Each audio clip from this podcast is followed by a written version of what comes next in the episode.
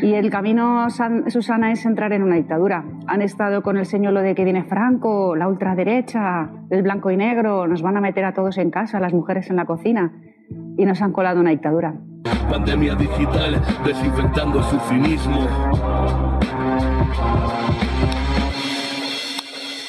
¡Acá Lo que se está anunciando es que Sánchez afrontará el debate de investidura los días 15 y 16 de noviembre ¿vale? Ya hay fecha, coincide con nuestro segundo aniversario, así que también hablaremos de, ello. Y fijaros que ayer conocíamos que la última hora PSOE y Junts anunciaron, digamos, esto sería el miércoles, pero fue ayer jueves cuando, cuando se publicó la información de que había un acuerdo entre PSOE y Junts, ¿vale? Era como el escollo más grande que, que, se, que se necesitaba.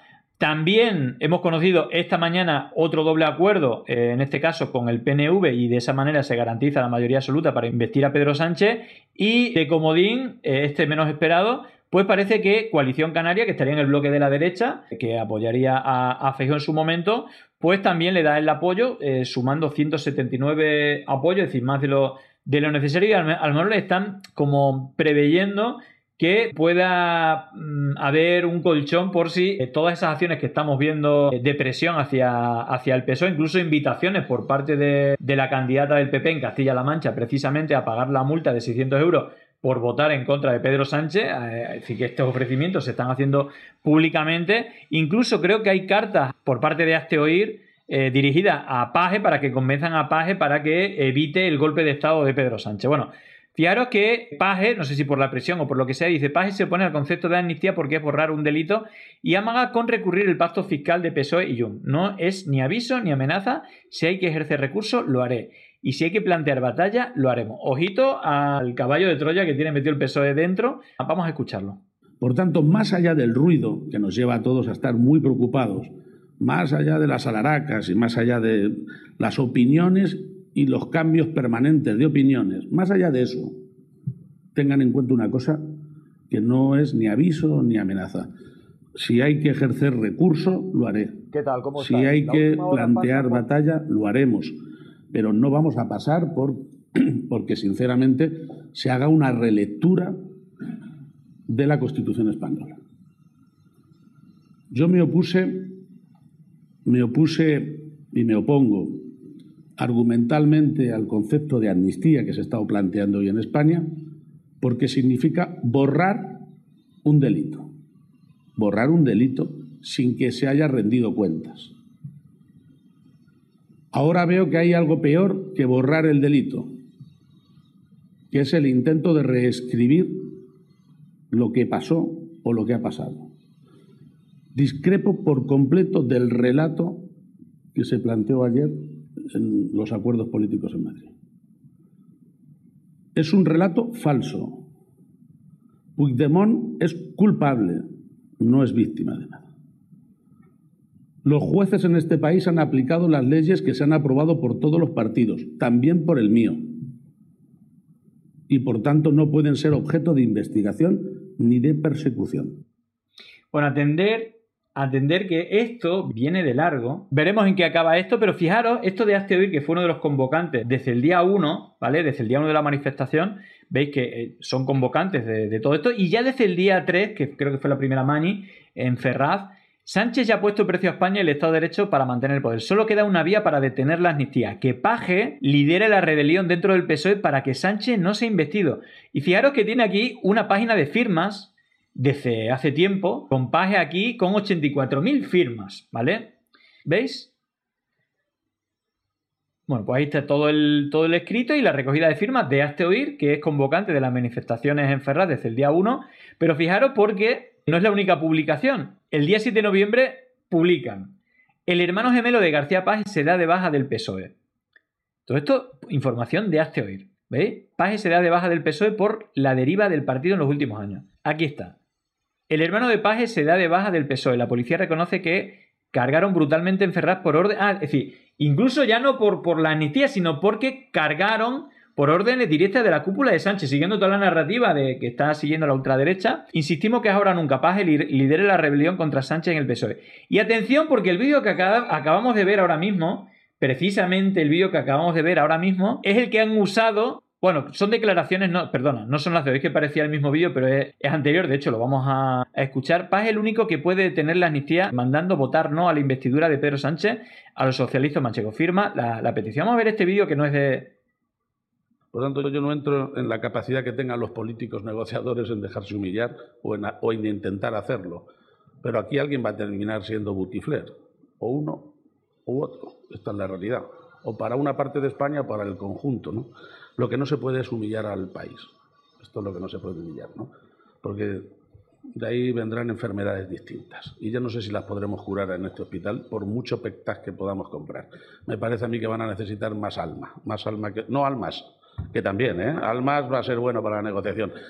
Bueno, veis que seguramente usen el vídeo de hoy mismo, también eh, deseaste oír, pero ojo porque ahí la derecha sabe cuál es el punto débil y está dándole. Bueno, más allá de las manifestaciones que veremos seguramente todos estos días en y que, y que se han ido calentando y que, ojo, desde el PP se han condenado claramente, desde Vox se han apoyado, pero en definitiva dicen exactamente lo mismo, es decir, que vienen a justificar cualquier acción para frenar un golpe de Estado, hasta, hasta hacer un propio golpe de Estado. Fiaron las palabras de Díaz Ayuso que al mismo tiempo que dice de condenar la violencia, las manifestaciones y todo esto y tal cual, y separarse un poco de los ultra, dice cosas tan ultra como que Pedro Sánchez está dando un golpe de Estado. Y el camino, Susana, es entrar en una dictadura. Han estado con el señuelo de que viene Franco, la ultraderecha, el blanco y negro, nos van a meter a todos en casa, las mujeres en la cocina, y nos han colado una dictadura.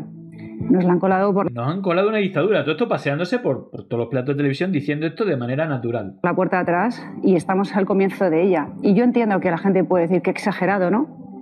Eh, sobre, todo porque, sobre todo porque cuando uno piensa que no es así, claro, yo vas por la calle y todavía no te están viendo el DNI, claro, sí, sí, no estamos en eso aún. Eh, entonces, cuando uno piensa que es exagerado, pues vive en un mundo feliz, en el mundo de ayer. Cuando uno ve hacia adelante lo que hay es cuando eh, da mucha tristeza y pensamos cómo hemos llegado a esto.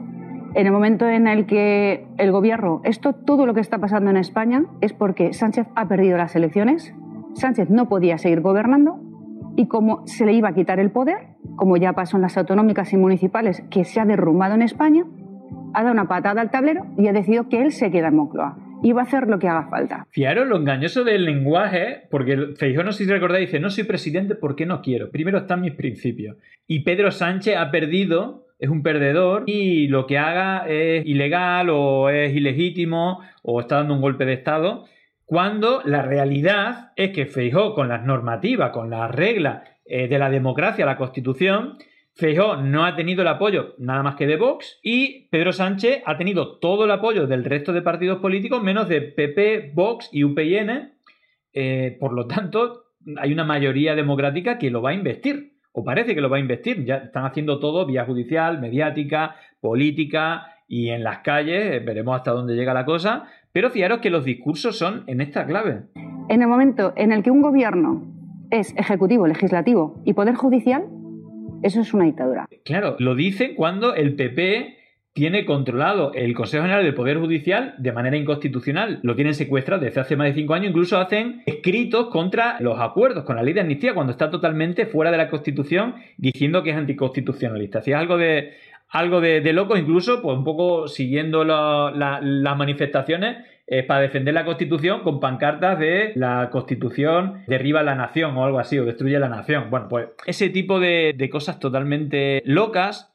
Y vemos que esto coincide con el discurso que, dio desde la calle Ferraz pero que también lo hemos visto en rueda de prensa hablando de los mismos términos o muy parecidos a los de Ayuso. Lo que se trata de que están intentando abolir el Estado de Derecho, de que estamos ante el principio del fin de la democracia, de que estamos ante el el principio del fin de la democracia. Es tremendo. Mayor ataque a la unidad nacional de todo el periodo democrático y hoy yo estoy aquí como un español más para estar junto a mis compatriotas, para apoyarles, para respaldarles, para que sepan que no están solos, pero creo que no es el momento de ninguna manera de los partidos. Es el momento del pueblo y es el momento de las instituciones leales a los partidos. Y nosotros esperamos que esas instituciones donde no hay una mayoría golpista sean las que convoquen a los ciudadanos de manera sistemática y permanente hasta que sea Bueno, es que es bastante, bastante tremendo. Y una cosa de la que todavía no hemos, no hemos hablado es esta, ¿no? Es decir, el calentamiento que, bueno, evidentemente, que, que están ocurriendo, la inflamación, hablando de golpe de Estado y el gobierno legítimo, que lleva muy pero mucho tiempo, hablando incluso ya están hablando que esto, el PSOE, ¿no? Con lo de Vidal Cuadra, esto es al final pistoleros del PSOE disparándonos por, por opinar lo contrario, esto es una dictadura, nos están matando, es decir, ese discurso guerra civilista eh, lleno de, mentiras y de, y de odio, pues evidentemente están generando, mm, más allá de los acosos que también, tanto a las del PSOE, Podemos o, sedes de partidos de izquierda están siendo atacadas, pues vemos incluso agresiones como esta, ¿no? Eh, como agredieron al líder del PSOE en Sanlúcar, en Cádiz, al grito de traidor, eh, bueno, le golpearon, lo lanzaron al, al suelo y esas cosas pues me parece que van a, ser más habituales y luego vemos la, oposición también desde los medios de comunicación porque fijaros, ¿no? Ana Terradillos, como no, tergiversando, y esto lo estamos viendo en redes, diciendo cosas que no son de, del acuerdo entre Junts y, y PSOE, que claramente si incumplieran alguna ley o estuviera fuera de la Constitución, pues sería fácilmente denunciable judicialmente, ¿no? O, que se pudiera frenar, pero me imagino que habrán tenido bastante tiempo eh, para que esto no sea así. Bueno, fijaros la postura que es bastante habitual por parte de, casi todos los medios, en televisión al menos, cómo se, manipula y cómo claramente tienen una opinión tendenciosa en, en temas políticos, ¿no? Cuando nos leemos este acuerdo, yo la sensación que tengo es que solamente ha cedido el Partido Socialista, porque ellos en ningún momento renuncian a la unilateralidad. Pero vamos a ver, ayer no vi usted en el Parlamento de Cataluña que Esquerra y Junts ya no votaron a favor de un referéndum unilateral. Sí, ¿Y eso cómo lo interpreta? ¿Eso le parece casualidad? Eh, no, pues no me gusta mucho responder, ¿eh? porque vengo aquí a hacer preguntas. Eh, hostia, vamos a, ya, ya este, aquí ya la ha pillado, no, no me gusta responder. Decía, hace una pregunta con una mentira que dice, no, el PSOE está haciendo todo. Y bueno, ahí, fíjate, son clave interesante, parece que Esquerra y Junts mm, se mueven hacia detrás y ni siquiera en el Parlamento catalán mm, eh, votan a favor de esa ruta, digamos, hacia el referéndum de independencia. Bueno, pues parece que eso se ha negociado, se ha descartado, y eso sería una cesión supuestamente de Esquerra Republicana y Pero ya fijaros aquí la, la, reacción cuando le responden de esa manera. Bueno, bueno, no quiero hacer. Claro, si estás diciendo una pregunta que contiene falsedades y te dan el zasca, Claro, te queda poner la cara que ha puesto Ana Terra. Yo vamos a escucharlo de nuevo porque es bastante impresionante. Cuando nos leemos este acuerdo, yo la sensación que tengo es que solamente ha cedido el Partido Socialista, porque ellos en ningún momento renuncian a la unilateralidad. Pero vamos a ver, ayer no vi usted en el Parlamento de Cataluña que Esquerra y Junts ya no votaron a favor de un referéndum unilateral. Sí, ¿Y eso cómo lo interpreta? ¿Eso le parece casualidad? Eh, no, pues no me gusta mucho responder, ¿eh? porque vengo aquí a hacer preguntas. Es que, claro, es yo que lo leí, fíjese, no le, voy, le, voy, a contestar. Mis preguntas, ¿eh? preguntas que mi guionista, de mi productora, que es la de Ana Rosa, pues me hace.